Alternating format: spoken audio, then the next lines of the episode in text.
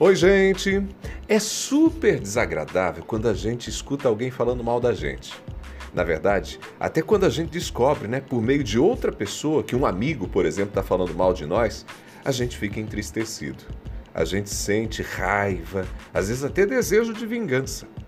Mas escuta só, dias atrás eu encontrei um, um, texto no livro de Eclesiastes, capítulo 7, versículos 21 e 22, que chamou muito a minha atenção. Diz assim o texto: Não dê atenção a todas as palavras que o povo diz. Caso contrário, poderá ouvir o seu próprio servo falando mal de você. Pois em seu coração você sabe que muitas vezes você também falou mal de outros. Sabe, gente, as pessoas falam mal de nós. É verdade. E nós também falamos das pessoas coisas boas e coisas ruins. Porém, como a nossa natureza é má, e pecaminosa, parece que temos certa tendência em tecer comentários negativos a respeito dos outros.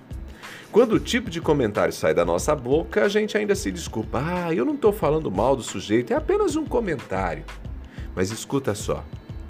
O que eu acho fantástico nesse raciocínio de Salomão está na primeira parte do verso diz assim: Não dê atenção a todas as palavras que o povo diz. Na prática, Salomão nos recomenda prestar menos atenção ao que os outros dizem. Afinal, todas as vezes que prestamos atenção demais ao que as outras pessoas estão falando, nós vamos ouvir coisas que não gostamos. E isso vai nos magoar, vai produzir sentimentos negativos e sabe o que é pior? Pode nos desviar de nossas rotas, de nossos projetos. Quantas vezes você já desistiu de alguma coisa porque alguém te desestimulou? Disse: não vai dar certo, você vai fracassar, deixa isso para lá, não é interessante. Ou quantas vezes você ficou inibido de fazer alguma coisa com receio do que os outros diriam a seu respeito? Escuta só. Embora as críticas possam nos ajudar a crescer, devemos tomar cuidado para não escutar demais o que as outras pessoas falam.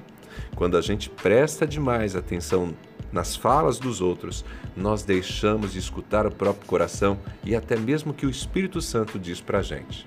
As nossas verdades são silenciadas ou confrontadas pelo que os outros pensam.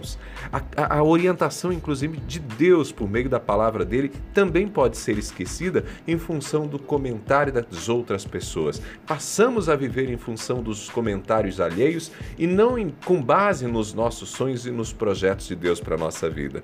Portanto, Lembre-se de Salomão, não dê atenção a todas as palavras que o povo diz. Eu sou Ronaldo Neso, você pode me acompanhar no YouTube, youtube.com.br Ronaldo Neso. Se inscreva no meu canal, tem sempre novidades por lá. Um abraço, a gente se fala na semana que vem.